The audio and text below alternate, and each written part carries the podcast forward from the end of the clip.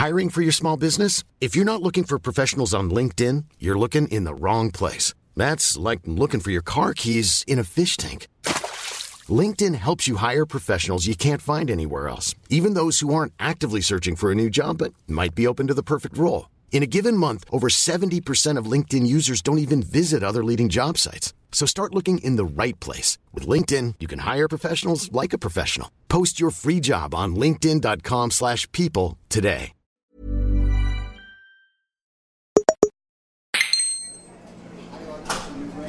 Muy buenas, Alex. Muy buenas, Noel. Me mola el bar este que nos has traído, Noel. ¿Qué tal? ¿Cómo estáis? Bueno, es uno de mis favoritos. Yo suelo desayunar aquí bastante, además. Antes vivía cerca, ahora ya no, pero aún así está bien. Merece la pena venir aquí solo para desayunar. Sí, el café comercial es bastante mítico. Yo, yo quedé aquí una vez con, con Víctor Chico Nuclear, de hecho, y se nota que como que rezuma historia, ¿no? El sitio. Aquí han pasado cosas. Han pasado cosas y han pasado tertulias, sobre todo, que es lo que vamos a tener nosotros, aunque creo que nunca ha habido una tertulia del tema que vamos a tratar nosotros ahora. Vamos a ser los primeros. Sí, sí, se va, se va a impregnar, se va a impregnar en estas paredes. Las próximas generaciones, cuando vengan aquí, notarán a los zombies en el ambiente. Sí. Fíjate que yo, viviendo en Madrid Centro y siendo de Madrid, manda huevos que nunca había venido aquí por lo menos a tomar algo. Se ha pasado muchas veces por delante y recuerdo que en el año 2013 o así quedé con un tío de Wallapop aquí, pero ya está. Joder, eso, eso puede dar bastante miedo también, la verdad. Esto, por cierto, eh, Noel, ¿qué sueles desayunar? Bueno, yo suelo desayunar un café, un vaso de agua y una tostada, como la que tengo ahora aquí, con eh, tomate. Fenómeno, fenómeno. Somos muy de, de tostadas. eh. Es que no, cuando me dicen tostada con tomate, no puedo evitar hacer la pregunta: ¿cuál es el orden de los, de los ingredientes? Eh, aceite, sal y tomate, ¿en qué orden los pones? Pues en el que tú has dicho, aceite de tomate. Exactamente, has dado en el clavo, porque me acabas de ver hacerlo, seguramente. Efectivamente, te quería hacer un poco la pelotilla ahí. Bueno, pues yo creo que ya como estamos preparados ya con nuestros desayunos delante, podemos ya empezar a grabar, ¿no? Venga, dar a grabar, Alex. Eso es, vamos.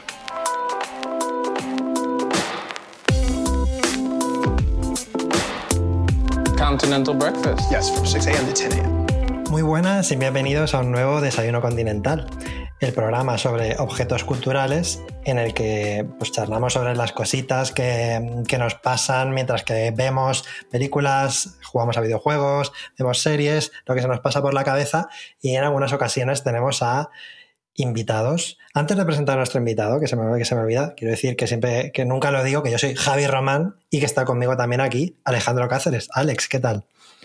¿Qué pasa, Javi? Pues yo estoy súper cómodo porque últimamente algunos programas parece que están hechos a mi gusto, que sé que no es verdad porque todos tenemos gustos en común y por eso eh, siempre estamos contentos con el tema del día, pero joder, parece que me lees la mente y justo vienes a proponer algo que me hace muchísima ilusión, así que tengo unas ganas increíbles y además de contar aquí con un invi- invitado tan especial, así que vamos. A ver, a ver, Alex, es que ya son muchos años. Yo, sé, yo ya sé que si, si se trata de este tema, tú vas a estar contento. Pero efectivamente, eh, bueno, voy a decirlo ya, vamos, vamos a hablar de esa Resident Evil, que nosotros la tenemos muy controlada a nivel videojuegos, pero hemos traído a un invitado, no a la altura, sino muy por encima de la altura, para hablarnos de la otra parte cultural que tiene la saga, que es la parte más de películas y de series, la, serie, la parte audiovisual. Yo estoy flipado con este invitado, de verdad, que es ni más ni menos que Noel Ceballos. ¿Qué tal, Noel?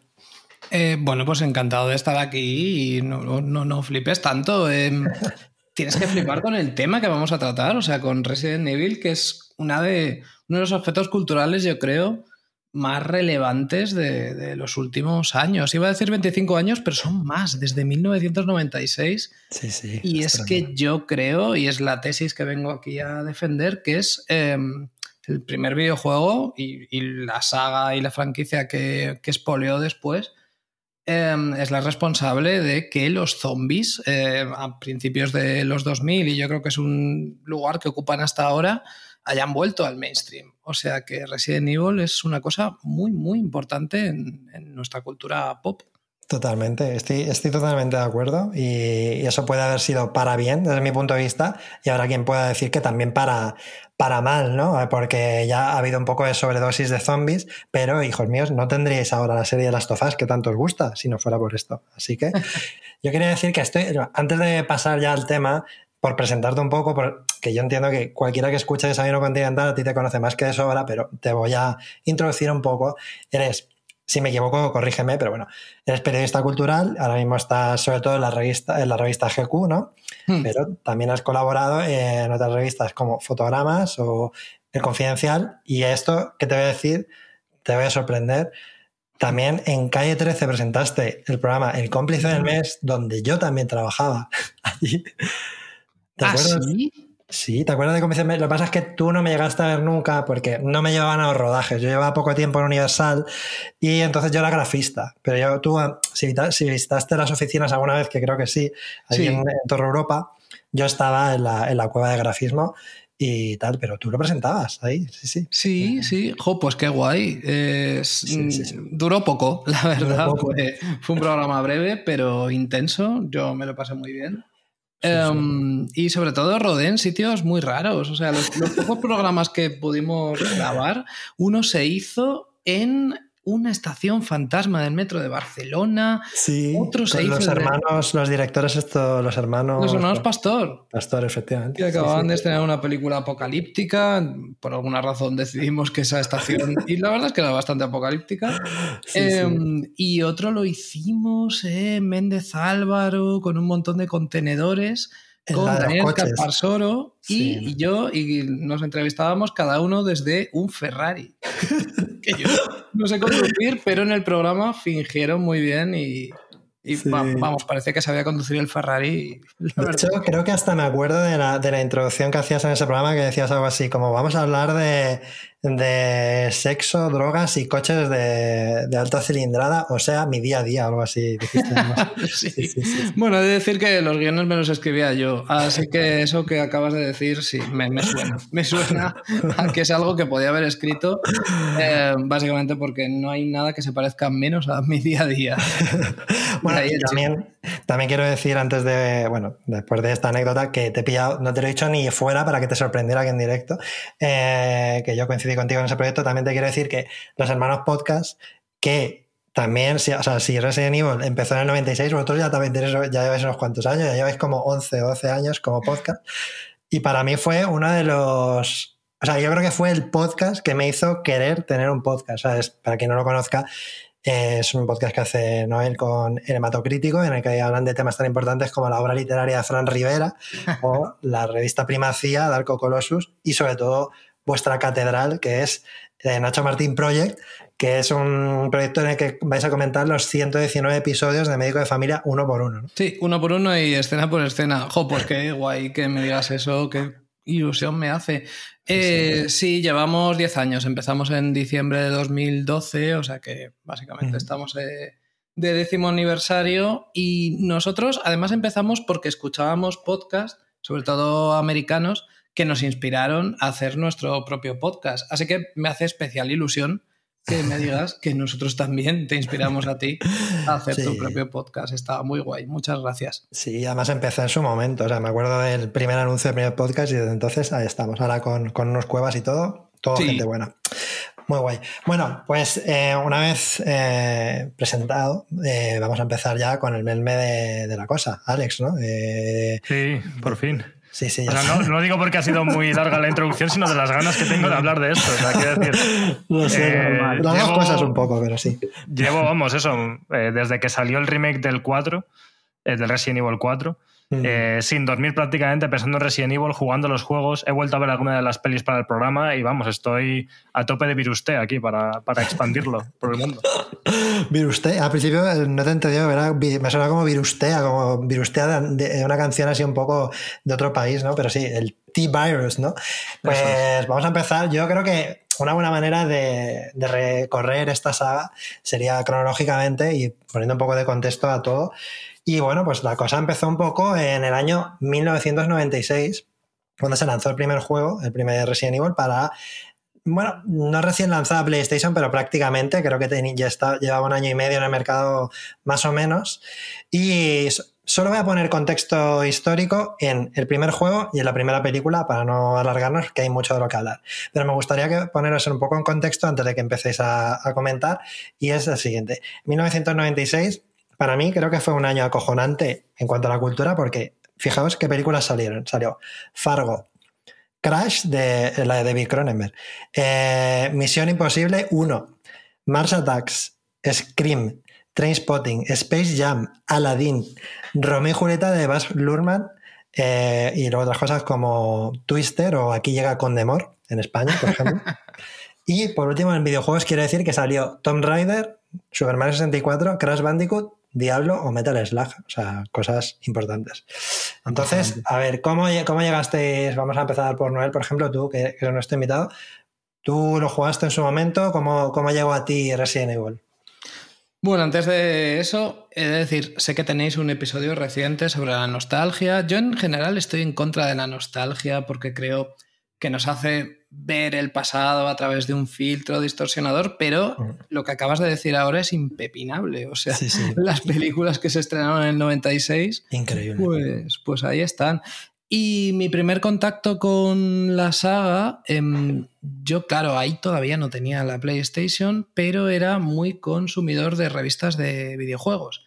Entonces fue a través de revistas. Em, y yo veía capturas de pantalla del primer Resident Evil y me daba cuenta de que ese juego me iba a gustar. Porque de alguna manera era un juego que estaba mirando las películas de zombies y las películas de terror de serie B no desde una distancia irónica, sino desde una especie de amor raro que yo ya percibía que eso iba a ser lo mío. El primero al que jugué fue el segundo, pero de alguna manera el primero tiene un lugar muy especial en mi corazón, porque cuando por fin lo jugué me di cuenta de que era un videojuego que hacía una cosa maravillosa que me flipa desde entonces, que es unir el terror gótico de Casa Encantada, porque transcurre en una mansión encantada, con la ciencia ficción eh, de laboratorios. Y el hecho de que esa mansión tuviera un laboratorio en el, en el fondo, en el sótano, para mí es una de las razones que hacen de esta saga algo fundamental, porque une todos los lugares comunes de la serie B de terror. Tenemos zombies, tenemos perros malvados, tenemos Casa Encantada, como todos los eh, pilares del gótico, y luego da un giro hacia la ciencia ficción, que eso a mí me parece maravilloso. Totalmente. Alex, ¿tú cómo, qué opinas de lo que ha dicho Noel y, y cuál fue tu experiencia?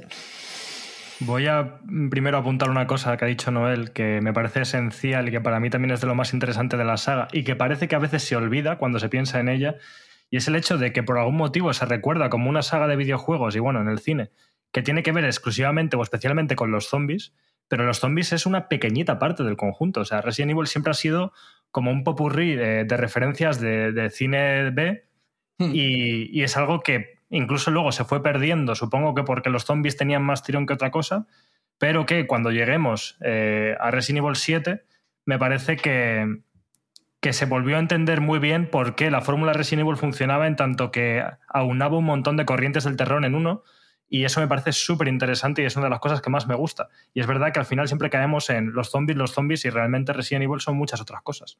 Mm. Eh, dicho esto, sobre mi experiencia particular eh, con esta saga, tengo que empezar diciendo otra vez, yo creo que ya lo he comentado aquí alguna vez, pero creo que para este caso es importante que yo realmente soy del año 93. Entonces, evidentemente, en el año 96 no estaba sentado jugando a Resident Evil, pero ojo, que a lo mejor fueron dos o tres años después, ya con seis años, cuando me puse a jugar a un juego así, cosa que por eso decía antes fuera de, de cámara que no era como algo muy recomendable por el hecho más bien de que no tenía yo la edad adecuada para jugar, pero había como algo en el juego que era como para mí súper magnético y que me daba un montón de ganas de, jugarlo y tenía que hacerlo a escondidas, porque evidentemente si me pillaban eh, me echaban la bronca del ciclo, pero para mí todo el proceso de eh, esconderme por la casa, esperar el momento adecuado, entrar en la habitación en la que estaba la PlayStation, meter el disco, empezar a jugar este juego prohibido, era algo como súper estimulante y por eso yo creo que me creó una imagen tan fuerte en mi cabeza y se convirtió desde ese momento en una de mis sagas favoritas. Sí, o sea, iba a decir que eras un poco como, como Chris y Jill Valentine en ese juego que tenías que ir buscando ahí. O sea, tú te hiciste tu propio juego para poder jugar al juego. Tenías que ver que no te pillaran, meter. Una de las cosas que me flipan de estos primeros Resident Evil y, que más me frustraban en su momento era el sistema de grabado. Tenías que meter ahí la, em, cinta, en la máquina de escribir para poder grabar y en el momento adecuado poder jugar al juego. Pero sí, tienes razón, eh, se recuerda como una saga de zombies y para nada, el primer susto que te da el primer juego no es un zombie, es un perro. Es verdad. es un perro. en verdad es un juego de perros, ¿no? Sí, que aparecen por la ventana y que a mí siempre me recordaron mucho a un juego, o sea, la, experiencia que tú tuviste con, con Resident Evil jugándolo quizá demasiado niño, la tuve yo porque soy varios años mayor que tú, con Alone in the Dark, que para mí es el primer survival horror y que también tenía uno de los primeros sustos, era que aparecía una aberración eh, de una ventana, rompiendo la ventana. Y en ese momento yo dije que los juegos pueden dar miedo. Quizá incluso más miedo que el cine de terror, que a mí me encanta, pero nunca me ha dado tanto miedo como jugar a Alone in the Dark o jugar a los primeros Resident Evil. Eso es un tema del que podemos hablar también porque hay, por ejemplo, cuando yo lo he hablado con Alex, tengo, tenemos opiniones diferentes. Yo soy como tú, Noel. Yo pienso que los juegos pueden dar más miedo por, por lo que implica que tú tengas que mover el joystick para acercarte a ese armario que se está moviendo o cosas por el estilo, ¿no? Y no eres una, un mero espectador pasivo. Pero sí, o sea, lo de Alone in the Dark es interesante porque está claro que hay eh, influencia, incluso homenajes, ¿no? Recordemos que pues como decía, PlayStation 1 llegó a Europa en el 95 y fue el comienzo de los gráficos en, 3D. Y en este caso, a mí una cosa que me flipaba de la primera PlayStation y que fue eh, el hecho de que a mí me gustara más en esa generación PlayStation que Nintendo 64 fue en parte por los fondos pre-renderizados, que mm. para mí también es un tipo de estética que, me flipa a día de hoy y que, y que para mí hacía que aunque Nintendo 64 tuviese más poder bruto, para mí luciesen mucho, mucho más chulos los juegos de la Play 1 y esos fondos prerenderizados con planos estáticos, ¿no? Muy cinematográfico. Para mí era, fue una maravilla. Y ese, ese año salió el, Resident Evil, el año siguiente salió Final Fantasy VII también con ese tipo de, de fondos y para mí era como absolutamente impresionante. Luego también quería comentar que aparte de que fuera la gran revolución de los gráficos en 3D y estos fondos tan chulos y, ya nos impactara más a los que teníamos un poco más de edad que, Alex, que veníamos de, de, pixel art, por así decirlo, era la primera vez que un videojuego eh, una de las primeras veces se mostraba como una campaña de marketing en el que había pues violencia gráfica, gore, temática de terror, ¿no? Antes, hasta entonces, digamos que los videojuegos se asociaban más a pues a producto de entretenimiento para niños, ¿no? Sí, sí. De hecho, yo tengo entendido, no, lo he comprobado antes de, venir al podcast, no sé si es una leyenda urbana, pero al parecer eh, George. Romero rodó un anuncio para, el primer Resident Evil en Japón. Pues eso es interesante porque eso enlaza luego con, una historia sobre la primera película de Resident Evil, que no sé si conocéis también que, tiene que ver con José Romero, pero no lo sabía, puede ser. Luego, ahora, luego lo, ahora que nos haga el fact-checking Juan, que está ahí. sí, es que eso era algo que se comentaba cuando yo era pequeño, que ya había muerto, ya había muerto, ya había visto la muerte de la Noche de los Muertos Vivientes, mm. y se comentaba que George Romero, lo leí seguramente en una de estas revistas que os digo, había hecho eh, un, anuncio para Japón de la peli. Pero lo que sí sé y lo que sí he encontrado en el research que he hecho para este podcast es que eh, Romero más adelante dijo que gracias a Resident Evil y gracias a Capcom eh, tuvo un resucitamiento su carrera, o sea, su carrera resucitó gracias a eso. Y también Alex Garland, 28 días después, también agradeció a Resident Evil su labor. Tiene todo sentido, tiene todo sentido, sí, sí. Mira, nos confirma Juan que sí, que se que rodó efectivamente un, anuncio George Romero. Pues fíjate, yo esto no lo sabía. Pues bueno, es que en los, eh, la primera mitad de los 90 el género zombie estaba muerto. No estaba muerto mm. porque los zombies por definición nunca mueren, pero sí eran... Em, o sea, salían en películas de serie Z o en mm. películas autoparódicas. Em, esto desde finales de los 80, seguramente Reanimator eh, tuvo, mucho, eh, tuvo mucho que ver con esto. Pero mm. eh, Resident Evil de repente se los tomó en serio otra vez. y eso fue, para mí, lo que motivó el revival que tuvieron a principios de los 2000. Sí. Se lo tomaron en serio y a la vez hay una cosa que para mí eh, subyace a todos estos juegos y es cierto espíritu mamarracho que a veces parece como que los fans siempre que jugamos a algo que nos gusta mucho queremos defenderlo como la cosa más elevada del mundo cuando a veces hasta el propio juego no se toma tan en serio a sí mismo. Y esto tiene mucho que ver con lo que pasa con las películas y con todo el hate que despiertan, que luego valoraremos cómo de buenas nos parecen, eso es otro tema, pero como que se nos olvida que es como, a ver, eh, ya los primeros tenían, yo qué sé, desde bromas de vamos a hacer un sándwich de Jill porque vamos a aplastarla con el techo de una habitación, eh, y luego ya evidentemente que se les fue yendo más la olla de cara al Resident Evil 4, que en fin tiene una serie de escenas eh, paródicas prácticamente, que además son muy interesantes y creo que tienen que ver mucho con esta visión japonesa de, los temas de alternar el máximo terror con escenas de comedia para no tenerte siempre en el mismo mood y, generar contraste emocional ¿no? en, el jugador o en el espectador.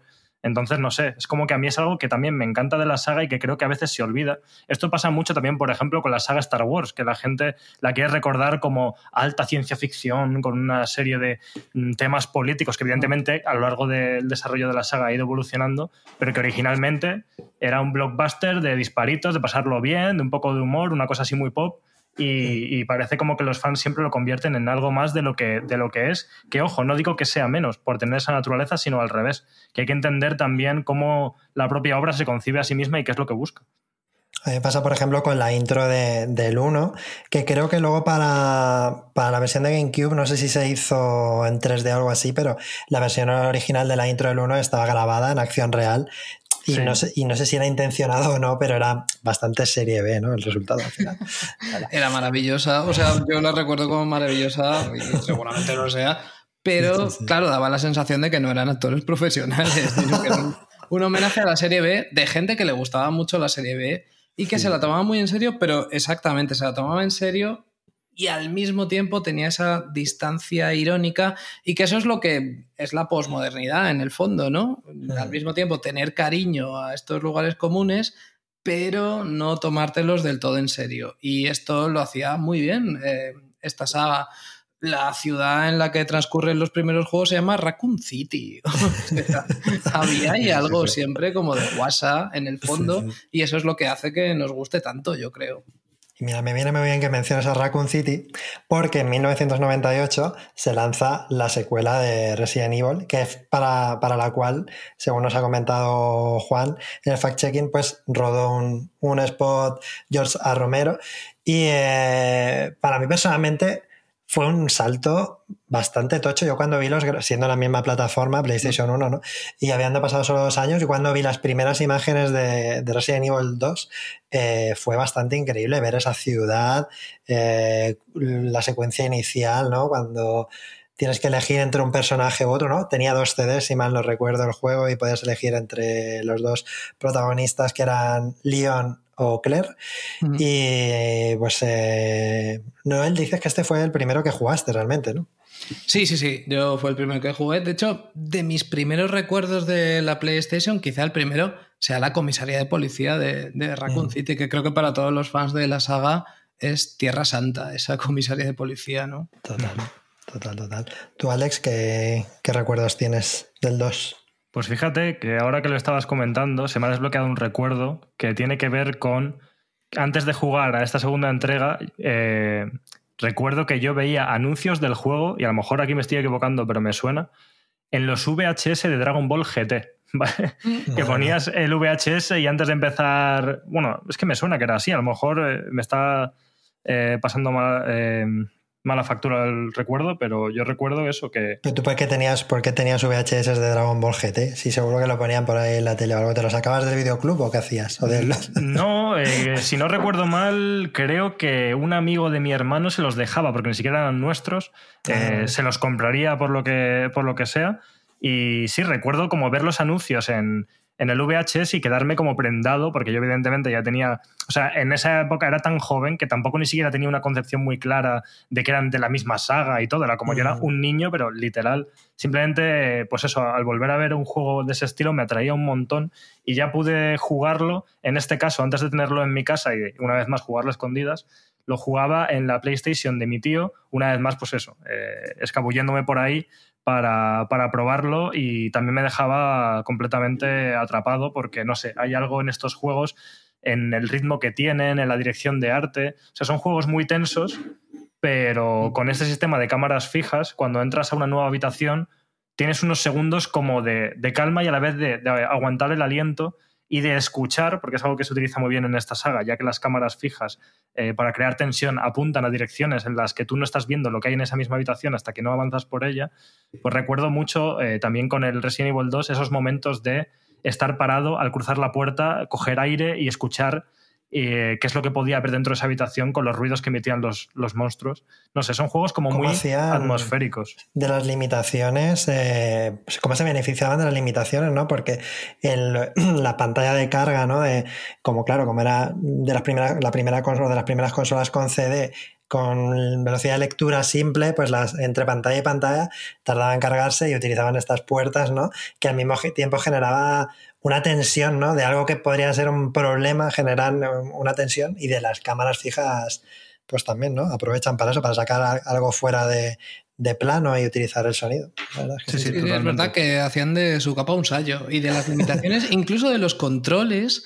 También generaba tensión el hecho de que tuvieran estos controles tipo tanque que se llamaban, ¿no? Que no pudieras mover al personaje de una manera muy fluida, pues eso también te creaba muchísima tensión.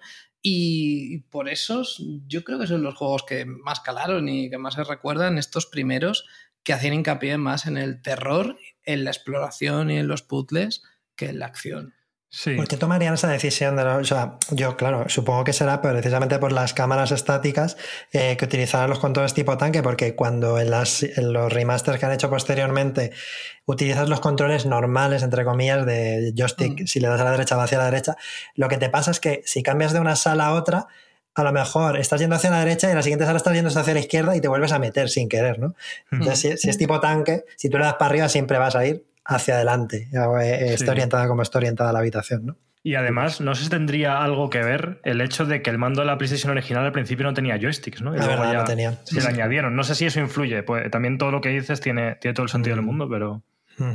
Sí, sí, sí. Y mm, también había otra cosa que, quería comentar sobre, sobre estos juegos. Bueno, lo de las puertas que has dicho me parece. Vamos, yo podría hacer un podcast solo hablando de las puertas de los Resident Evil. Y de hecho, como en el en el 7, que para mí es eso, el, mejor reboot, pese a que no hayan querido considerarlo como tal, las puertas y el diseño de las puertas tiene un peso increíble en la experiencia que parece que luego incluso en el 8 ya no, no han tenido tan en cuenta y, es una pena. Pero vamos, eh, el hecho de que estos juegos, sobre todo ahora que estamos hablando del 1 y el 2, que bueno, con el 3 también, en cierto modo, para mí, yo siempre he intentado hacer como esta conexión con los juegos de From Software, con los Dark Souls, y a veces he pensado que estaba loco, porque yo no sé por qué encontraba en los Souls cierto confort que, me recordaba a cuando jugaba a los Resident Evil y pensaba yo que esta conexión era un poco loca, pero en realidad no. En realidad pienso que estos juegos ya tenían los mimbres de parte de la tensión que define los juegos de From Software, que son ahora probablemente los juegos más famosos del universo. En el sentido de que todo esto de las limitaciones del guardado y de tener que estar eh, teniendo el punto de control como un lugar sagrado en el que gastar el recurso y luego planear muy bien cuál va a ser tu siguiente jugada, porque en tu paseo desde el punto de control hasta el siguiente objetivo te pueden pasar mil cosas y puedes morir y no tienes recursos. Eso me recuerda mucho al sistema de, hogueras de los Souls y cómo se hace como eso, como un santuario en torno al lugar, el punto seguro o el lugar de guardado, que es algo que, que bueno, pues pasan las hogueras de los Souls y en, y en las salas de guardado de los Resident Evil, que además tienen una banda sonora eh, que yo me la pongo de hecho para trabajar, eh, la, banda sonora de la sala de guardado de Resident Evil porque es increíble. Y además, ya con esto termino, en Resident Evil 2 aprovechan eso. Eh, sobre todo me fijé en el remake. Yo creo que en el original también pasaba, pero para romper tus expectativas, porque tú siempre asociabas la sala de guardado como un lugar seguro, y hay un punto del juego en el que en una sala de guardado, en, la, en el lobby de la comisaría, aparece el Mr. T, ¿no? que se llamaba, y, te puede perseguir y matar ahí, ¿no? Entonces como que rompen ese juego que tú tenías de decir, aquí puedo respirar, aquí no me va a pasar nada. Pues oye, cojo ese recurso y lo rompo para crear tensión, que es algo muy inteligente en un juego de terror. La única regla sagrada que era que ahí podías estar tranquilo y se la cargan. Es que por eso funcionaban tan bien, porque eran juegos de terror que querían ser juegos de terror, antes de pasarse a la acción, como hicieron mm. después. Pero es que siempre ha sido mejor Resident Evil cuanto más claro ha tenido que su foco y su hincapié es el terror. Sí, sí, el rollo survival. Y de ahí pasamos ya. Mm, va a ser fácil porque tampoco vamos, podemos añadir mucho más, porque para mí, eh, aunque también le tengo un gran recuerdo, pues quizá no es tan memorable como, como los anteriores, eh, Resident Evil 3 Nemesis, eh, que quería resaltar que o sea, el 2 salió en el 98 y el 3 salió en el 99. Quiero decir, mm. ahora que estamos acostumbrados a que para que salga una secuela de un juego pasen 6, 7 años, eh, aquí, ah, venga, al año siguiente, ¿no? Supongo que tendrían varios equipos trabajando ya en el 3 mientras que hacían el 2, pero, pero no lo sé. Y en el 3, mm, por así contarlo, recuperamos a Jill Valentine, que salía en el primer juego, porque en el, segundo cambiaban los, los protagonistas. Y eh, tenemos hechos que suceden antes de, de, los acontecimientos de Resident Evil 2 y después. Y yo no, en este gran recorrido que vamos a hacer, no aporto mucho más porque creo que tampoco, no sé, ¿vosotros creéis que es resaltable este juego por, No, simplemente porque presentaba Nemesis y ya está. Yo creo que es lo único memorable del juego es, es Nemesis, ese personaje. Hmm. Era llevar un poco a otro nivel el concepto de Stalker, que ya, que ya estaba presente en el segundo, ¿no? Como de personaje que te persigue y no te deja respirar Mm. Eh, pero es verdad que el 3 tiene un poco este carácter casi como de expansión, algo que es como muy habitual hoy en día, ¿no? Que, que, salga un nuevo juego, pero en realidad sea como aprovechando mucho lo del anterior y entonces hay para quien puede parecerle un poco expansión del anterior. Yo creo que pasa eso. Eh, mm. Que oye, mm, si el juego es bueno, yo lo recibo con los brazos abiertos y también me gustó mucho. Sobre todo recuerdo mucho pues, las escenas con el Nemesis. Pero es verdad que, que no es tan rupturista como lo que vendría después. Efectivamente. Y luego tenemos, eh, a ver, juegos de Resident Evil hay muchísimos, pero vamos a detenernos solo en los, digamos, en los hitos importantes. Y, por ejemplo, mucha gente recuerda con cariño el Code Verónica, pero creo que salió en Dreamcast en su momento. Digamos que no fue tan masivo y vamos a, mm, con todo el respeto y haters, no vengáis a mí luego a insultarme. Bueno, si venís con la cara descubierta, me da igual. Vamos a saltarnos el Code Verónica y vamos a pasar directamente, vamos a dar un salto a 2002 para ya eh, comenzar con Resident Evil, la película, la primera película que se publicó, que voy a hacer una pequeña introducción, como he hecho con el primer juego. Primero, poniendo un poco de contexto, porque creo que es importante. Antes, cuando he dicho el contexto en el que salió el primer juego era todo, o sea, las películas o videojuegos eran como un derroche de imaginación, creatividad, cosas que se nos quedaron marcadas en la cabeza. Y sin embargo, haciendo un poco de research, de, investigación ¿no? para, para, este podcast, me he dado cuenta de que los productos culturales destacados de 2002 desde mi punto son un poco bajona. Eh, me parece mm, que era un año un poco deslavado. Por ejemplo, he visto un patrón y es que hay muchísimas secuelas y secuelas no precisamente las mejores, ¿no? Por ejemplo, ese año salió El Jorobado de Notre Dame 2, Stuart Little 2, Blade 2, Star Wars Episodio 2, El Señor de los Anillos, Las Dos Torres, Men in Black 2. o sea, os lo juro, todos salieron ese mismo año. Todo era dos, entonces era todo como segundas partes un poco deslavadas, ¿no? También, no quiero ser tendencioso, también salió Señales de Shyamalan, salió The Ring, la americana, y el pianista y salió Ciudad de Dios, por ejemplo. Pero bueno, ¿qué, te parece el contexto, Noel? Otra cosa, ¿no?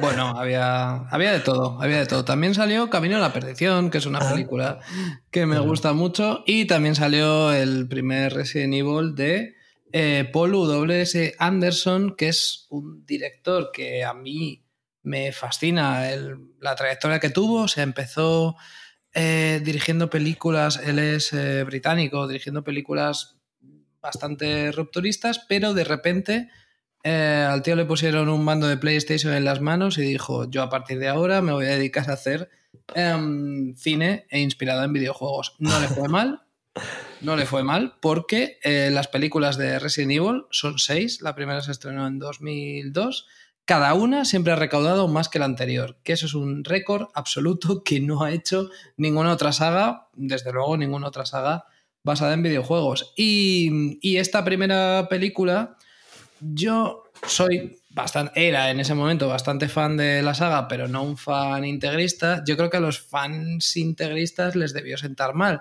porque cogía ciertas cosas del lore, la corporación Umbrella, por ejemplo, algunos personajes, pero el personaje principal, Alice, eh, interpretado por Mila Jovovich, no está en los juegos y se apartaba bastante de los juegos. Entonces, yo tengo la sensación de que esta película no gustó a los fans de Resident Evil de los juegos. Es que es curioso porque quería decir que había una conexión de lo que has dicho de George A. Romero, porque mm. informándome, yo esto, si lo sabía, lo había olvidado. Al parecer, Sony y Capcom primero contrataron a, George A. Romero para escribir y dirigir esta película. Pero em, en una entrevista, eh, Yoshiki Okamoto, que era productor de juegos de Capcom y uno de los productores de Ojo, Street Fighter, la película, dijo en una entrevista que el guion de Romero era malo y por eso lo despidieron y, y contrataron a Paul W.S. Anderson, que ese sí que era bueno. ¿no? Entonces, es curioso, claro, claro. Eh, bueno, mm, dudamos, dudamos de la veracidad de esa declaración. No, básicamente Romero aprovecharía la coyuntura para hacer una de sus películas de zombies, que son maravillosas, pero no era lo que quería Sony. En cambio, Paul W.S. Anderson le dio lo que quería Sony, que es a mí es una saga que la primera personalmente no me gusta tanto, pero hay algunas entregas que comentaremos ahora que sí me gustan mucho y hay una de hecho que me gusta muchísimo. Pero la primera película pues es lo que es, o sea, intenta un poco adaptar el sistema de un videojuego en el sentido de que cada secuencia se la plantea como una pantalla que hay que superar y al final eso me parece que no. Mm, como que no cuaja, como que la peli. Eh, el todo es mucho menos que la suma de las partes. Pero tuvo mucho éxito y dio a luz a cinco secuelas que comentaremos ahora. Y lo, que sí que no se puede dudar es que tanto el director, que no fue director de toda la saga, pero sí fue guionista, o sea, escribió los seis guiones de las seis películas, como la actriz principal, Mila Jovovich, tenían un absoluto interés en la saga y, vamos, entregaron en cuerpo y alma. Y eso es, hay que valorarlo. Total, hay que decir también que Paul W.S. Anderson había ya, dirigido otro, otra película basada en un videojuego, que es Mortal oh, Kombat, que además está bastante bien considerada por. O sea, en las listas de mejores adaptaciones de videojuegos, que supongo que ahora encabezará de las tofas o algo así, em, pues Mortal Kombat solía estar bastante alto. Y em, quería decir respecto a que no era fiel a, los juegos originales, efectivamente, que em, en su época el director en una entrevista dijo, antes de que saliera la película, dijo, no va a ser fiel al original, dice, porque para dar terror hay que sorprender. Y si meto a Jill los fans ya van a saber que no va a morir, ¿no? Entonces, mm. si meto a otro personaje, pues tienen la duda de qué puede pasar aquí, ¿no? En su cabeza era un poco por eso. Pero bueno. Hmm. Bueno, pues, tiene sentido, tiene sentido. El, caso es que partían de la misma base, porque sí que es verdad que había cosas comunes, como Umbrella, el hecho de que tuvieran que descender a las entrañas de la Tierra para encontrarse hmm. con el sótano, todo eso partía de los juegos, pero creó su propia mitología y la siguió hasta el final, vamos. Ahí está. Sí. Sí que es verdad que luego sí que se fueron como, no sé cómo decirlo, rindiendo ante, ante los fans en el sentido de buscar cómo incorporar forzosamente todos los personajes de la saga. Mm. Pero esta primera, bueno, yo es que claro, estoy dividido porque en su día la vi y es verdad que, eh, pues eso, tenía sentimientos encontrados en tanto que como fan de Resident Evil no me gustaba porque no era, pues eso, muy fiel y a la vez, eh, con tal de tener un producto de Resident Evil en el cine me parecía guay y la peli como que no me disgustaba. La estado volviendo a ver estos días y sinceramente tengo que reconocer que quería que me gustase más de lo que me ha gustado, porque la verdad es que tampoco es que sea una peli especialmente buena, pero no sé, eh, el problema que le veo o sea, yo veo un problema en la saga en general al querer adaptarla al cine, que es que creo que puede aplicarse a esta o a todas las películas que hay, y es el hecho de que los juegos tienen unas dinámicas y un, una forma de, progresar que no son tan fáciles de adaptar a una película y que el guion que tienen es testimonial y como que no puedes simplemente convertirlo en una película y ya está, porque no funcionaría del todo. Justo ahora hemos visto el ejemplo de The Last of Us, que aquí en este podcast hemos tratado la serie hasta el final y eh, The Last of Us tiene la característica de que es un juego súper cinemático que tú puedes coger esas cinemáticas y directamente convertirlas en una serie y casi funcionan por sí solas. Pero Resident Evil, si quitas todas las partes de gameplay y solo dejas las escenas narrativas, que el guion es ridículo, el lore es absurdo, o sea, que no pasa nada, que, que nos encanta que sea así, ¿no? Pero es como, Mm. no sé si se puede sostener una peli sobre eso. Y más aún sobre el primer juego, que de hecho, bueno, lo han intentado con Welcome to Raccoon City, que también es como para comentarla. Eh, pero porque tendrías que tener eso, eh, escenas de, de que vas a poner a los personajes a resolver puzzles. Ay, mira, he encontrado la llave de la mariposa. Vamos a volver a la primera sala de no sé qué para abrir y empujar un cajón. Y entonces, o sea, que son, no son tan fáciles de trasladar uno a uno, que sí o sí tienes que crear cosas para adaptarlas al cine. Pues sí, y dos años después, no, no tardó mucho la cosa, ya teníamos la, la secuela de la película. y el mismo año, en 2004, tuvimos ni más ni menos que otro peso pesado en videojuego, que es Resident Evil 4. Entonces, em, ¿qué comentamos primero? ¿Resident Evil 4 o Resident Evil Apocalypse, que es la segunda parte de la película? Vamos por el videojuego, por ejemplo, ¿no? Ya que hemos, ya que hemos eh, acabamos de comentar la película. Pues eh, precisamente acaba de salir el remake de este juego y para mí mm, creo que Resident Evil 4 eh, fue uno de los varios reboots, por así decirlo, que ha tenido la saga videojuego y mm, tiene la peculiaridad, aparte de que se convirtiera en un juego un poco más de acción y totalmente en 3D, eh, de que para nosotros tiene la peculiaridad de que se desarrolla en un pueblo de España. Entonces, eh, Noel, ¿tú lo jugaste en su momento? Yo os quiero preguntar, Javier ¿dónde creéis que es? Porque hay muchas teorías. Está la teoría Soria, la teoría Navarra, la teoría Cantabria. ¿Dónde creéis que es? Alex, ¿tú qué piensas? Uf, eh, sucede en mi corazón. O sea, porque es que, es que es un juego eh, tan bizarro y tan, no sé cómo decirlo, hecho por retales pegados unos con otros solo porque queda guay y ya está, que es una cosa que a mí me encanta cuando una obra cultural se eh, eliminan todas las limitaciones y simplemente dicen, ¿qué metemos aquí que quede bien? Pues vamos a meterlo y ya está. Eh, por eso es muy difícil como encuadrarlo en un lugar concreto. Y de hecho es que el original era peor porque eh, con todo este tema de que tenía el filtro México cinemático este, que era como un filtro amarillo al principio, y que los, los enemigos hablaban en, en la- español latino, era como un poco desconcertante y era muy difícil como realmente ver dónde pudiera estar ambientado. Y sí que es verdad que el segundo, o sea, perdón, el segundo no, el remake, para mí se ve como que han puesto un esfuerzo porque, oye, vamos a hacer que parezca un poco más España a nivel de dirección de arte, porque han cambiado desde paleta de colores a algunos ases 3D. Eh, está un poquito mejor ambientado, pero tampoco se termina de solucionar porque es un juego tan loco que es imposible. Es un juego de, de hemisferio derecho. A nivel de guion, o sea, es un juego que yo creo que a los surrealistas les encantaría. Cuando al principio es, es Leon Kennedy, ¿no? El que llega En el coche con los dos guardias civiles, se sale del coche, de repente lo, lo tiran. Todo esto de los sectarios. El hecho de que hayan secuestrado a la hija del presidente de Estados Unidos. De verdad que, que es un juego que parece que se ha ido haciendo sobre la marcha. De hecho, hay personajes como Ada Wong que mm, se mueven un poco por impulsos. No hay, no hay una. O sea, no, no hay un arco de personaje. A mí me parece maravilloso y me parece un juego que es eh, completamente irracional. Y eso es lo que me gusta tantísimo de Resident Evil 4. Y ya no entremos en las voces originales que, a las que Alex acaba de referir ahora, con cosas como: no sé si es vivir es morir o morir es vivir, si Sí. te lo confundo, pero Morir detrás de ti, imbécil, y puedes huir, pero no puedes escapir. no me acordaba de esa, pero me acordaba de Es hora de aplastar, que está muy bien. Eso de aplastar. es verdad, sí, sí. Vivir es morir. Claro, ¿qué es toda esta estructura de la secta? Porque primero conoces al lugarteniente, pero luego conoces al, al- al jefe de la secta, al malo final. El hecho de que, de que Leon tenga todo el rato, tienes el veneno en la sangre o algo así que le dicen. Es, es una Sí, sí. locura y pagan en pesetas. Es que todo, todo, o sea, todo está muy bien. El hecho de que los guardias civiles no se quieran bajar del coche porque hay que pagar un parking ticket.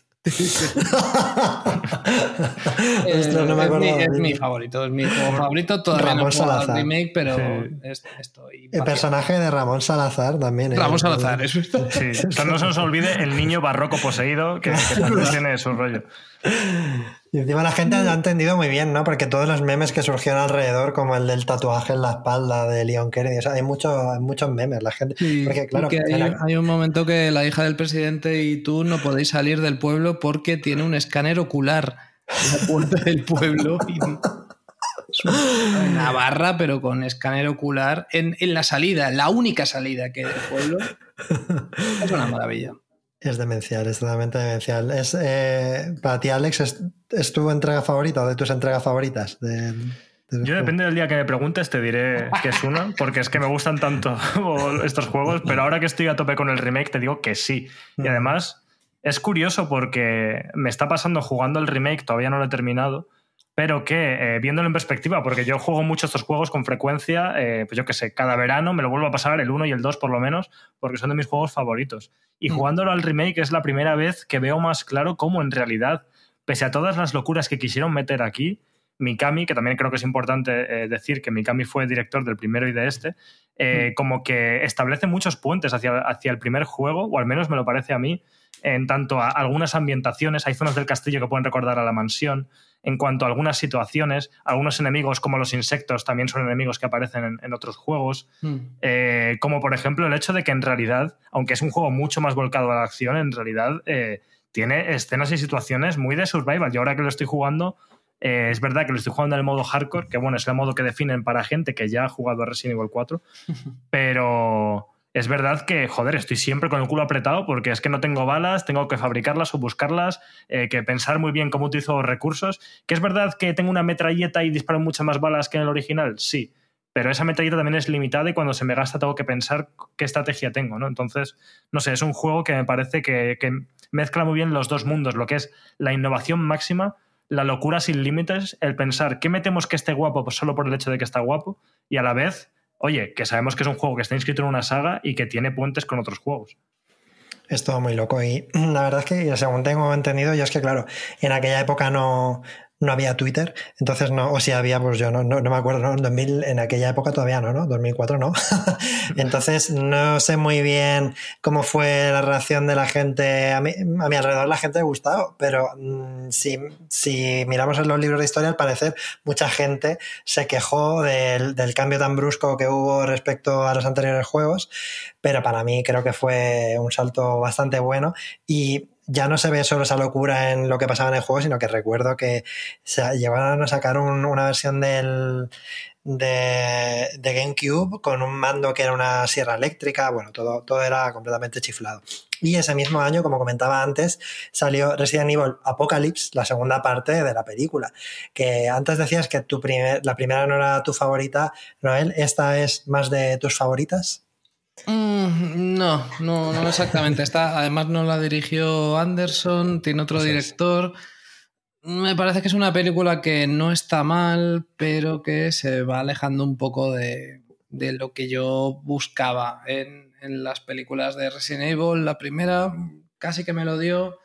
Aquí no, porque es verdad que quiere hacer muchos guiños al segundo juego, pero al mismo tiempo es otra cosa completamente sí. distinta. Hay que esperar, hay que esperar para llegar a mi favorita. Quiero poner un poco de contexto, bueno, y la, la, comentaremos poco porque efectivamente no creo que sea de las más memorables, pero en esta, como comenta Noel, eh, salen personajes de, vinculados al videojuego, como son Jill Valentine o Nemesis, que, salen, que se introdujo en Resident Evil 3. Y aquí efectivamente Paul W.S. Anderson no dirige porque, precisamente porque se había ido a, a dirigir Alien vs. Predator. Y sin embargo, sí produce y escribe el guion. Y aquí quien dirige es un tal Alexander Witt, que mmm, yo he mirado en IMDB y por ahí, y no ha dirigido nada más, eh, ni, ni, o sea, ni antes ni después, pero había sido asistente de dirección de muchas otras películas en Hollywood. Y bueno, de hecho la Wikipedia pone que va a sacar una película este año, muy rara. No, no vamos, ahí, vamos ahí, sí, sí. Una película como de una superheroína chilena, no es una cosa muy rara, muy rara. Uh -huh. Y efectivamente, pues aquí hay como influencia un poco de Resident Evil 3, pero poco más que comentar, ¿no? Continúa la historia donde se quedó, el personaje de. de, de, de, de ¿Cómo se llama el protagonista? La protagonista. Alice. Alice, perdón. Pues bueno, comentarlo si os acordáis un poco de la trama, no me acuerdo muy bien mm. de, de, qué pasaba en esta. ¿Os acordáis vosotros? Yo, que... No me acuerdo de, la trama punto por punto y es verdad que esta es una que no he revisitado, pero claro que la recuerdo con cierto cariño porque le gustaba mucho a mi yo adolescente, que también es algo que hay que valorar de a quién van dirigidas estas películas. No lo sé, ¿eh? a lo mejor eh, mi yo de, de, ahora le podrían gustar, pero es que en realidad en el momento en el que yo la vi, esta sí que me gustó aún más porque sabía, bueno, intentaba que en realidad visto en perspectiva pues lo hacía un poco mal, pero a mí me gustaba porque yo sí que veía ahí cómo el juego estaba mejor representado, la ambientación de la ciudad me resultaba mucho más estimulante que la, del laboratorio de Umbrella y aparecían personajes del juego, entonces como que, que eso, aunque ahora lo pueda, la pueda ver y vea que es muy mala y que está todo hecho muy mal y muy cutre, para mí yo adolescente era mejor porque tenía eso como una ambientación más interesante, personajes del juego y realmente la podía conectar un poco mejor con algunas cosas de los, del segundo y el tercero, y por eso me gustó un poquito más. Sí, la, la trama la tengo aquí un poco resumida, la, puedo contar para, para, dar un poco de unidad al asunto. Pues eso, eh, pues Alice despierta en un laboratorio de Umbrella con habilidades sobrehumanas y un objetivo en la mente, vengarse de la corporación por lo que han hecho. ¿no? Entonces eh, es un poco como aquí ya Alice ya eh, tiene estos, estas super fuerza o poderes que, que, mm. que, tienen el resto de la saga y a raíz de ahí pues eh, esto sí que sucede al estar Jill Valentine pues sí, sí que podemos ver Raccoon City y um, por lo demás, pues eso, aparece el arma biológica llamada Nemesis, que, que la han creado para, para eliminar, ¿no? A lo, para eliminar a, pues digamos, a las fuerzas que estén contra Umbrella. ¿Cuál es el...? Porque Nemesis no es igual en las películas que en, que en el videojuego, al parecer, ¿no? O sea, que decir, no es como... no tiene su mismo objetivo, pero bueno, es algo parecido, es como un arma biológica que han creado. Bueno, sí que dice al menos Stars. Eso sí que dijeron, bueno, ¿por qué no va a decir Stars? Que diga Stars, venga. Es verdad, estaba obsesionado. Bueno, es que lo crearon para matar Stars. O sea, claro, tenía solo claro. un objetivo. Ese arma biológica que era matar Stars. Entonces, claro, en la peli tuvieron que hacer un guiño a eso. Y hicieron un guiño a una de las cosas que a los que hemos jugado a los juegos eh, más nos gustan, que es que en la saga Resident Evil de videojuegos siempre hay un helicóptero a mano para sacarte del, del embrollo. siempre va a haber un helicóptero y algunos mm, conductores de helicópteros, de hecho, han sido personajes míticos de la saga. Pero como normalmente el sitio en el que estás lo van a bombardear, pues el, eh, el recurso del helicóptero es muy importante. Y creo que en Apocalypse estaba ese helicóptero. Ahí está. Pues la cuestión es que al final de la película, Alice y Jill, las heroínas de videojuego y de película, pues se unen para buscar y destruir a Umbrella juntas y ahí acaba la cosa. La cosa continuará en 2007. Esta, la, que hemos, la que acabamos de comentar, Apocalypse, fue 2004. Tuvimos que esperar hasta 2007 para la siguiente película de esta saga cinematográfica, la anterior fue en 2004 y fue en 2007 cuando se estrenó Resident Evil Extinction, la nueva película de la saga. Esta vez tampoco estaba dirigida por Paul W.S. Anderson, sino por eh, un director que se llama Russell Mal Malkaji, que es un director australiano. No sé si sabes qué más hizo este director, Noel. Bueno, es sobre todo famoso por Los Inmortales y creo que también hizo La Sombra, la adaptación de La Sombra que hizo Alec Baldwin a mediados de los 90. Sí, del 94 estoy viendo aquí. Sí, sí. sí hizo Los Inmortales 1 y 2, por lo que veo. Sí, sí, los dos. Bueno, la 2 es muy loca. La 2 es otro podcast. vale, vale, vale. Resident Evil Extinction. Eh, la, hemos, eh, la hemos bautizado como la del desierto, ¿no? Porque se van a Las Vegas. ¿Qué sí. pasa ahí? Yo creo que es lo más memorable que se puede decir. Yo no, no me acuerdo de ella, sí que la, la, vi. De hecho, yo creo que aquí es cuando me bajé del barco y todavía tengo pendiente verlas porque tengo entendido, y tú nos contarás, Noel, que alguna de las que vinieron después, oye, tienen cositas que están guay, pero esta ya fue para mí como el topping. O sea, no me gustó ni siendo todavía, creo que adolescente, ya fue como mucho decir. Claro. Entonces me bajé del barco y me quedé con los juegos. Es que es un poco como Alice visita tal, Alice visita tal, en este caso Alice visita Las Vegas y ahí está todo hecho un Cristo como siempre. Clones de Alice creados por Umbrella, etcétera, etcétera. En fin, pues creo que podemos saltarla sin, sin ningún tipo de, de, miedo, ¿no? Sí, yo creo que lo más interesante que tenía era eso, eh, esa fotografía como muy sobreexpuesta porque era en el desierto y que yo creo que fue una de las primeras que juntó eh, Zombies y Las Vegas, que luego es una cosa que, que, se ha vuelto a hacer mucho a partir de entonces. Y no sé, estoy hablando de memoria, yo esta película la vi en el cine, ¿eh? Eh, aunque no, no, recuerde mucho de ella y por eso quizás no me acuerdo, porque entonces no la he vuelto a ver, pero creo que fue la que recuperó a Wesker como gran villano de, de la saga cinematográfica, igual que de alguna manera el cuarto videojuego lo recuperó como gran villano de la saga de los videojuegos, aunque tampoco duró mucho aquello. Sí, otra cosa relevante, y ya la habéis mencionado, pero es que es verdad, eh, esta fotografía amarillenta, ¿no? Era muy de la época, no solo en las películas, que parece que todos tenían el plugin de filtro México o algo así, pero los videojuegos también. Para mí es como estética de juego de PlayStation 3, ¿no? Que todos los juegos eran como marrones, amarillos, así muy, pues eso, contrastados. En fin, para mí ya era un poco cansina en aquella época y creo que no, no ha envejecido del todo bien. En cualquier caso, al año siguiente eh, llegó ni más ni menos que Resident Evil 5, que creo que podemos, mucha gente coincide y yo creo que un poco también, pero yo no soy experto tanto como Alex, en que aquí viene un poco la decadencia de la saga a nivel videojuego y no solo del videojuego, sino de Capcom, porque yo creo que Capcom a día de hoy eh, está en, una situación envidiable, o sea, todos los juegos que saca son están muy pulidos, eh, coincide tanto prensa como público en lo bien que lo están haciendo, pero en esta época fue cuando se les empezó a ir un poco la olla, no sé si, para llegar al gran público, porque a nivel comercial sí que fue un, éxito Resident Evil 5, pero creo que no gustó mucho, no gustó demasiado a nadie, no es, como muy memorable, ¿no? ¿Qué, recordar mm. de Resident Evil 5? Es una pena porque al igual que esta peli, como que tenía este concepto de, oye, voy a llevar el terror a escenarios diurnos, que es algo que cuando se hace y se hace bien, pues puede ser muy interesante porque es ir en contra de uno de los principios del cine de terror o de los videojuegos de terror. Pero el tema es, o sea, yo en realidad no, no he investigado mucho sobre el trasfondo del desarrollo de este juego, eh, pero me da la sensación que es, eh, claro, vino aquí Mikami y reinventó la saga y creo y de hecho reinventó los juegos de disparos en tercera persona, que desde ese juego se marcó una escuela que se ha seguido hasta el día de hoy. Y ahora que Mikami pues ya no está en este proyecto, vamos a intentar replicar lo que hizo Mikami a nuestra manera y es como no sabemos, evidentemente, porque joder, eh, no cualquiera te hace un Resident Evil 4, es un juego que es muy difícil de replicar incluso a día de hoy, eh, no hay juegos similares que, estén como a la altura en cuanto a todas las ideas que incorpora y en cuanto a la locura que ya hemos dicho que tiene.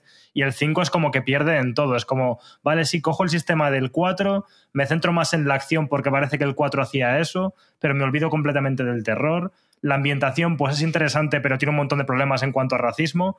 Eh, es como que el juego no tenía por dónde sostenerse. Yo aún así, cuando lo jugué, no tenía tan desarrollada la mirada crítica.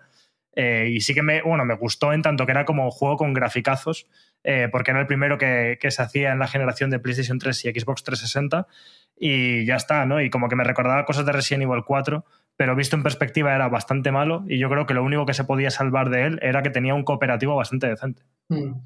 Yo recuerdo, no lo jugué, pero recuerdo hablar con un amigo de él y, claro, llegamos a la conclusión de que muy novedoso el hecho de ambientar eh, una historia de zombies en el continente africano, porque nunca se había hecho. Pero luego te paras a pensar y piensas, ¿por qué no se ha hecho? Porque el, héroe del juego es un hombre caucásico y si los zombies, en lugar de estar en Navarra, Cantabria, donde sea que esté en el 4, pues está en África, claro, tiene esa lectura un poco jodida, pero yo creo que para mí lo más jodido y lo que hizo que no me apeteciera jugarlo es ese mm, giro que hicieron del, del género de terror al género de acción. Y este era un juego de acción sin más. Em, olvidaron un poco su ADN, que es el género de terror. Y en el 5, a mí me da la sensación de que lo olvidaron del todo. Y en el 6, creo que un poco también. Y claro, Resident Evil es terror. Y es terror, es exploración, es resolución de puzzles. Y aquí, incluso por la propia historia, ¿no? Como iba avanzando, cómo se creó esta especie de Em, fuerza de ataque, este Team Force mundial que iban a cualquier parte del mundo donde hubiera una amenaza de bioterrorismo. Eso no es Resident Evil. Resident Evil es explorar una mansión encantada. Ahí está. Y, y, efectivamente creo que ese giro decidido por la acción y, y, esa representación problemática de África, pues fue lo que hace que pues se le tenga, no se le tenga muy buen recuerdo, aunque creo, ahora buscaré cifras para, para contrastarlo, pero creo que a nivel ventas funcionó bastante bien en ese sentido, comercialmente, pues a Capcom le salió bien. Y, y posiblemente por eso lo hicieron, porque claro. hicieron una lectura comercial y vieron que los juegos de tiro se vendían más que los de, que los de terror. Es que es muy posible que ahí estuviera la clave. Mm, sí, al final es un juego de, de, marines, ¿no? Como un juego muy militar. Eh, tú te pones a ver las capturas de Steam del juego y son todo, pues eso, eh, personajes con metralletas, con trajes militares y luego muchas escenas de ir en un coche con una metralleta acoplada disparando. Es como eso. Eh, Resident Evil 4 se volcaba un poquito más a la acción, pero sabiendo equilibrarlo súper bien, con que más de la mitad del juego sigue teniendo muchos componentes de survival horror y aquí desaparecen prácticamente. Mira, acabo de buscar la... En 2009 esto, ¿no? Claro, es que en 2009 los juegos que más se vendían eran los de acción, eran los de tiros y eran los de militares. Entonces dieron un giro ahí pensando en la pela. Sabía lo que se hacían, sí, porque mm, acabo de buscar las cifras y a estos, los datos que tengo son de 2022 pero eh, la entrega más vendida de toda la saga es precisamente esta, Resident Evil 5, con 13.440.000 unidades. Y ojo, porque el segundo más vendido es Resident Evil 6, que es del que, del que, hablaremos justo ahora. No sin antes pasar, bueno, estábamos en 2008, tenemos que saltar a 2010. Bueno, nos estamos dejando por el camino algunos, algunas secuelas, spin-off, etcétera, pero estamos viendo. Javi, una cosa. Eh este ranking que has visto tiene en cuenta los remakes, porque tengo entendido sí. como que los remakes es como que han superado casi todo, ¿o no? A día de hoy, o sea, perdona, en febrero de 2022, el Resident Evil 2 Remake es el quinto más vendido. Joder. Mm, pues no sí, sí, a lo mejor ahora mismo ya lo ha superado, porque no es tan. O sea, del, del primero sí que está lejos. O sea, Resident Evil 2 Remake tiene 9.300.000 y el 5 es que yo aquí tengo eh, del 2023 una gráfica en la que. Bueno, ah. no, pone en diciembre de 2022, el primero es el 7, el ah. segundo es el 2 de 2019 pues y el tercero es el 5. Pues es que sí que me sonaba como que, que, los remakes y esta nueva. Y que el 7 también había vendido muchísimo, sí que me sonaba. Uh -huh. Puede ser, puede ser, sí. A lo mejor en una rebajar de Steam superaron, subieron, subieron la, las cifras, puede ser, sí. Sí, estoy mirando otras, otras fuentes más actuales. Bueno, en general son de juegos de Capcom, que el más vendido es Monster Hunter World, con 18 millones. Y sí, puede ser que haya, que haya cambiado la cosa. Pero en cualquier caso, que el 5 funcionó, funcionó muy bien. Ahora sí es que esos datos quizá los que estás viendo son solo de consola, porque esas son las cifras que yo estoy viendo en consola y los, los que yo he dado antes eran de PC y tal. Pero bueno, que funciona muy bien. Y en cualquier caso, eso fue en 2008 y saltamos a 2010 para eh, la cuarta película de, de, la saga. Ya me da miedo decir, pero yo creo que esta ya sí que la dirigió, ¿no? Ya otra vez. Sí, sí. Paul W.S. Anderson, eh, que es Resident Evil Afterlife que en España se llamó Ultratumba, por cierto. Que... Mucho mejor, mucho mejor no, título, sí, sí. Digo, mejor, ¿no tenías topa un disco que se llama Ultra Rumba o algo así? ¿Puede ser? Sí. Pues, pues de, de, del mismo sitio vienen. Eh, 2010, Resident Evil Afterlife, Alice va a Los Ángeles, esta vez con Claire. Y yo el dato que quiero decir aquí, por no desarrollar el, la trama, es que me he fijado, cuando he llegado a, a coger, a información sobre estas películas, me digo, voy a ver cuáles son las, la, la, la, puntuación en IMDB de las películas. Y, y, es curioso porque antes has dicho, Noel, que cada película que sale nueva de Resident Evil superó en taquilla a la anterior, ¿no? Pues cada película nueva que sale en Resident Evil tiene menos puntos en IMDB que la anterior, ¿no? O sea, la primera tiene un 6,6, la segunda un 6,1, la siguiente un 6,2 y esta un 5,8. Así que no está. Ese es el dato que quiero añadir aquí. ¿Os acordáis de algo de esta película? ¿Algo que, sí, que... sí, yo do, dos datos fundamentales. El primero es que no salía estopa en la banda sonora, pero hay representación española en esta película. Tenemos a Sergio Pérez Mencheta. Ah, sí en un personaje muy secundario, pero bueno, ahí estaba. Y la segunda es que el pase de prensa de esta peli que se hizo en septiembre de 2010, si mal no recuerdo, en Madrid, se hizo en la sala Berlanga y se vendió como el primer pase de prensa que después iba a haber la primera rueda de prensa virtual que se hacía en España con Mila Jovovich después de la película. Eh, nos decían que iba a ser inmediatamente después, nos tuvieron como una hora de espera porque había problemas técnicos, pero al final salió Mila Jovovich en la pantalla grande de la Berlanga eh, y bueno, le pudimos hacer preguntas y ella nos veía como amigas, como lo que éramos, iba, y nos iba respondiendo. Eh, bueno, la mitad de las preguntas eran qué tal trabajar con Sergio Pérez Mencheta, pero ella estuvo encantadora. Yo luego la, la he entrevistado después por, por, Monster Hunter, a ella y a su marido, por W.S. Anderson, y son encantadores eh, las entrevistas.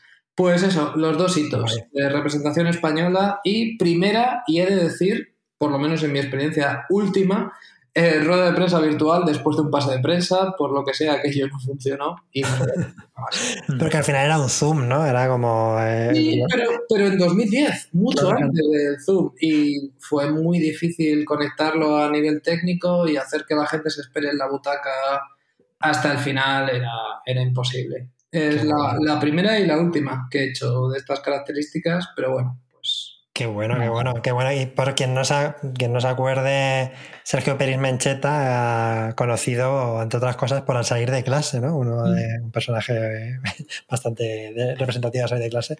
Pues qué guay, qué, qué, interesante. Tienen pinta de ser majos, la verdad. O sea, lo que dices de que son majos en las entrevistas tienen, tienen toda la pinta. Sí, totalmente. Es que de verdad que aman lo que hacen. Eh, y yo creo que eso se ve en las películas, nos gusten más o menos, pero bueno, llevan un montón de tiempo dedicándose a esto como equipo. Mm. Eh, hicieron Monster Hunter hace un par de años y ahí siguen. Y son, sí. son bajos, la verdad es que sí.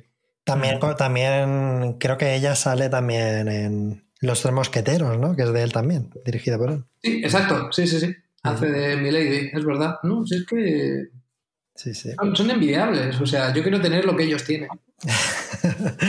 Ahí está. Sí, igual estas pelis quizá no sean tan buenas, depende a quién le preguntes, pero seguro que son divertidísimas de rodar. Ojo, una cosa no quita la otra. O sea, yo también, si me pudiera dedicar a eso, me lo pasaría a bomba. Pues sí, y, y, y tengo también apuntado aquí el dato de que es la primera de la saga Resident Evil mmm, grabada en 3D. Fíjate, 2010 ahí ya... Es verdad, me acabas de desbloquear el recuerdo. El pase fue en 3D, sí, sí, sí. Y había una nota como al pie de la rueda de prensa virtual, luego no va a ser en 3D, o sea, ya. Las gafas, mira, Jovic no va a ser en 3D. Pero sí, y es verdad que estaba un poco encorsetada por eso. Ahora recuerdo que era como de estas primeras pelis en 3D que salieron a rebufo de Avatar que posiblemente no se rodasen en 3D, sino que luego fueron convertidas ya. y estaba un poco encorsetada. Ya os digo que no tengo mucho recuerdo de ella, más allá de estos datos anecdóticos. Bueno, Mucho plano de cuchillo lanzado a cámara, ¿no? O sea, sí, sí algo, algo, de eso había. Algo de, de hecho, más concretamente, las gafas de Wesker como lanzadas a cámara, que es una escena que está completamente trasladada de, de Resident Evil 5 cuando el enfrentamiento con Wesker. Pero es que esa escena, yo de hecho, es que claro, yo esta peli no la he visto entera, pero el otro día estuve viendo esa escena del enfrentamiento con Wesker en, en YouTube, que está ahí subida, y dije, madre del amor hermoso, menuda bizarrada de, de, de escena, que cutres todo. Eh, el, bueno, el Chris Redfield de esta película, que es el actor de Prison Break, no sé ahora mismo cómo se llama. Es verdad, parece... es verdad, era él, es verdad, sí, sí, sí. Sí, sí, o sea, lleva como es que diría que un cosplay, pero ojalá fuese un cosplay porque es que ni siquiera se parece a ropas que pudiera llevar el verdadero Chris Redfield, ni él se le parece en nada, entonces como que tienes que imaginarte que es ese personaje. Y bueno, la escena ya digo, es por un lado bochornosa porque es que es súper cutre y súper ridícula y a la vez como que no podía levantar la vista de la pantalla, cosa que valoro un montón, ¿no? Porque una cosa es que, oye, que a nivel técnico sea una cosa súper cutre y a la vez, si, si, aunque solo sea por ese esperpento, mantiene mi atención puesta en la pantalla, la veo entera sin poder parpadear, oye, algo bien hará la peli. Total, total. Efectivamente. Y eh, bueno, pues al final, fíjate, hemos desarrollado más de lo que yo me imaginaba sobre Resident Evil Afterlife.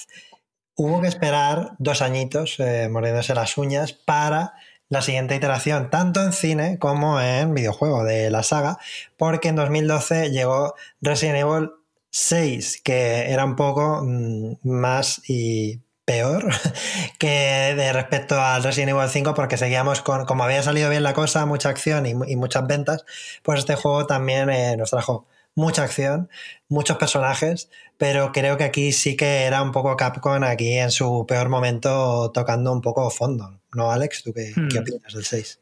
Es que también hay otros juegos por ahí que no me acuerdo ahora en qué orden salieron. Estaba el Operation Raccoon City, que ya fue como el colmo de los colmos. Mm. Pero el caso es que este juego en realidad intentó dar algún pasito hacia atrás como para volver a conectar con el 4. La primera declaración de intenciones es volver a traer a, Leon Scott Kennedy. Y de hecho tenía secciones del juego que eran un poquito más de terror. El juego empezaba en una universidad en la que controlabas a Leon y después eh, pues pasabas por una ciudad, recordaba algunas escenas del 2, pero es que no estaba nada bien conseguido. El juego era muy raro, tiene una cámara que yo no entiendo por qué se la pusieron después de que ellos casi inventasen la cámara al hombro en los third person shooter y aquí la cámara a veces cuando ibas muy rápido estaba como en un contrapicado desde el suelo hacia el personaje, era como rarísimo. Y eso, es como que, bueno, vale, sí, querían como mezclar cosas que habían funcionado bien en el 4, con cosas del 5, con cosas de más acción, con muchos personajes, y al final era un caos de juego que, bueno, yo no me lo he pasado directamente, y fíjate que soy fan de la saga, he jugado lo suficiente, sobre todo porque sí que quería jugar la parte de Leon, pero no es muy allá. Una vez más, lo único bueno que tiene, que, que luego no han seguido manteniendo, es que tenía un cooperativo que estaba bien, pero ya.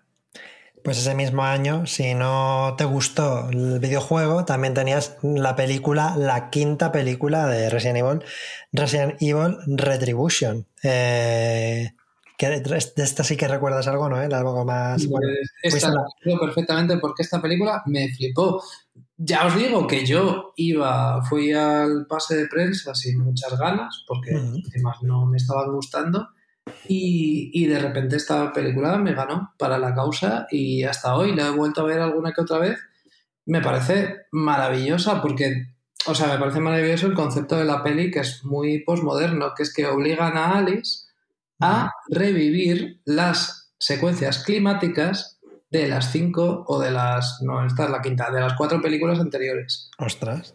No- Y eso es, es una maravilla porque al mismo tiempo mm, lo que está haciendo es guiños a la saga, esta es la quinta, acabaría ya en la sexta como colofón final, de hecho la sexta se llama el capítulo final, Em, pero básicamente lo que hace esa Umbrella es secuestrarla y la mete en una especie de laberinto subterráneo donde tiene que ir superando diferentes fases, con lo cual hay un guiño a los videojuegos, pero cada una de ellas inspirada en el clímax de las películas anteriores. Qué volvemos a la primera, volvemos al desierto de la tercera, volvemos a Raccoon City, eh, volvemos a Los Ángeles y, y al mismo tiempo Alice a medida que va pasando pantallas pues va cogiendo como power-ups y va desarrollándose como personaje de cara a la batalla final. Em, de repente esta película no daba un duro por ella. Fui a verla porque tenía que hacer la crítica para fotogramas y, me, me volvió loco. Me volvió completamente loco. Y a día de hoy es mi favorita. La última me gusta, pero me gusta quizá un poco menos. Eh, esta os la recomiendo. De verdad que os la recomiendo porque el concepto está muy bien y el desarrollo está genial. Qué fuerte, no, no tenía ni idea de que se desarrollara de ese modo, pero me parece muy, muy moderno, sí. Y encima tengo entendido que sale Leon Kennedy por primera vez en, en toda la saga cinematográfica. Creo que, creo que sale Sí. Leon. Eh, Mm. Sí, sí. sí, sí. ¿Tú lo has visto esta, Alex? Eh, no, aquí ya sí que no, pero con lo que ha dicho Noel, me la voy a ver, ¿eh? la verdad. Sí, o sea, de verdad que os lo recomiendo, es que está muy bien. Eh, creo recordar que llamé al verla a mi jefe de fotogramas y le dije, me ha gustado muchísimo, y me dijo él, no, me, me estás engañando. no, que, está, que está realmente muy bien. Eh, no sé, a mí me parece la cúspide de la saga.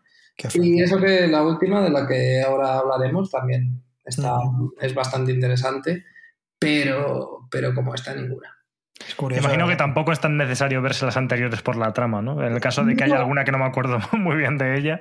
No, no, no, no, no, podéis, eh, podéis tirar directamente a esta porque, aunque no las hayas visto, inciden mucho en esto ya lo has vivido y la propia Alice dice, ojo, tengo que hacer otra vez esto de una movida eh, de la que salí casi arriesgando el cuello y casi me matan, lo tengo que volver otra vez a hacer en una simulación que está además dirigida, si no me falla la memoria, por este personaje de una niña pequeña que, ya aparece en la primera entrega de la saga cinematográfica, que es una especie de Alicia en el País de las Maravillas retorcida, pues... Sí, sí, sí. De Red Queen, creo que no sé cómo era en español, pero Exactamente, sí, sí. Una reina roja que le obliga a revivir cosas que, que ella ya vivió. Y eso es, está genial. Que, que os digo que muy bien. Eso Red Queen, eh, seguro que estaba leyendo para, para prepararme el podcast, es una IA que ahora está muy, muy de moda, ¿no? O sea que adelantada a su tiempo siempre, llevando a la silla, bueno, tantas películas de IAs que destruyen el mundo que, bueno, en fin, una más, pero pues, mm. estoy viendo que se puede ver en Netflix, así que si alguien, si alguien tiene todavía Netflix y no se la ha quitado por los seis pavos, pues ahí, ahí la podéis ver. Y de hecho, Leon Kennedy se parece, este sí que se parece bastante, tiene como el mismo pelito y tal, eh, lo he buscado, así que solo por eso ya merece también la pena. Em, como has adelantado, esta es la quinta película y la penúltima, pero quiero decir que vamos a dejar la última película y los Resident Evil que nos faltan, que precisamente puede que sean de los más interesantes, ¿verdad, Alex? El 7 que es probablemente... Ya te digo lo vamos a dejar para la sección extra que tenemos en Desayuno Continental, que es el Bermud. De Bermud, para quien no, para quien no lo sepa, es la sección extra que tenemos para los que nos apoyáis en el Club Splendid. Eh, si entráis en splendid.club, pues eh, podéis apoyar los podcasts que están ahí y si os suscribís, tenéis, eh, en nuestro caso, una sección extra, pues un ratito más de podcast, una media hora aproximadamente, en el que mm, pues eso, en este caso trataremos la última, la última película de la saga cinematográfica y, el, y las últimas entregas del videojuego. Y mm, solamente decir que también, si os unís al Club Splendid, pues tenéis también el grupo de Telegram en el que podéis entrar y darnos vuestra opinión sobre todo esto de manera directa. Estamos ahí nosotros, estamos Alex y yo. Nos podéis eh, decir cosas bonitas, nos podéis insultar, pues hacer lo que os dé la gana directamente hacia nosotros. Y eh, nada, para los que no nos apoyáis, daros las gracias y, sobre todo voy a despedir una vez, porque luego ahora sigues con nosotros, ¿no, Noel? Un poquito más para terminar. Sí, sí, sí. Por supuesto. Queremos darte las gracias porque ha sido increíble tenerte aquí. Ha sido, hemos aprendido un montón sobre la, sobre la saga de Resident Evil cinematográfica. Y, y, poco más. No sé si quieres decir algo para despedirte de esta parte del programa, Noel. No, que gracias a vosotros porque he aprendido sobre los videojuegos, que como ya os he dicho, hay algunos que, que no había jugado y he aprendido gracias a vosotros. Y decir que de fondo he escuchado a un Cerberus, ¿no? Que se llamaban así los perros de... Entonces, eh, por, favor, pasaos a, la parte del Bermú, porque a lo mejor nos van, nos van a atacar. Efectivamente, mi, mi perro salchicha Lola acaba de atravesar la ventana y se ha puesto a ladrar aquí como, como un auténtico Cerberus, así que voy a coger una hierba verde y una hierba roja. y la, la, voy a mezclar. Vas a poner un porro, ¿no? Que es lo que se hacía realmente en los juegos. Efectivamente. Pero mezclabas dos hierbas y, y, las perdías, porque no, el resultado no era nada. Pasaba, era un juego muy cruel. Sí, sí, sí. que vamos a hablar. Y la amarilla, la amarilla que hacía, era esa. en el 4 aumenta la vida total, que es una cosa que añadieron en el 4 y en los demás, pues no, porque simplemente estás como en el estado del, Iba a decir encefalograma, pero bueno, del gráfico este de vida. Pero había una para, había una para el veneno, pero esa debía ser azul. La azul, creo que era. Azul, sí, sí. Efectivamente, efectivamente. Pues yo voy a por una hierba roja y una hierba eh, verde para el mordisco que me acaba de hacer mi perra Lola. Y eh, nos vemos en. Bueno, Quería deciros también que si, si no formáis parte del Club Splendid y no os escucháis en Spotify o en Apple Podcasts o similares, si le dais a seguir o nos ponéis cinco estrellitas, nos ayudáis un montón, os lo agradecemos muchísimo. Y nada, pues eso, que muchísimas gracias Noel por haber venido. Nos vemos a el un ratito, ¿vale?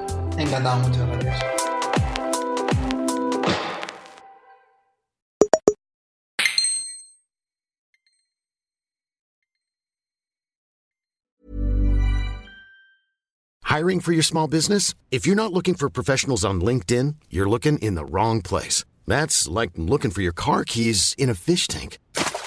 LinkedIn helps you hire professionals you can't find anywhere else, even those who aren't actively searching for a new job but might be open to the perfect role. In a given month, over 70% of LinkedIn users don't even visit other leading job sites. So start looking in the right place. With LinkedIn, you can hire professionals like a professional. Post your free job on linkedin.com slash people today.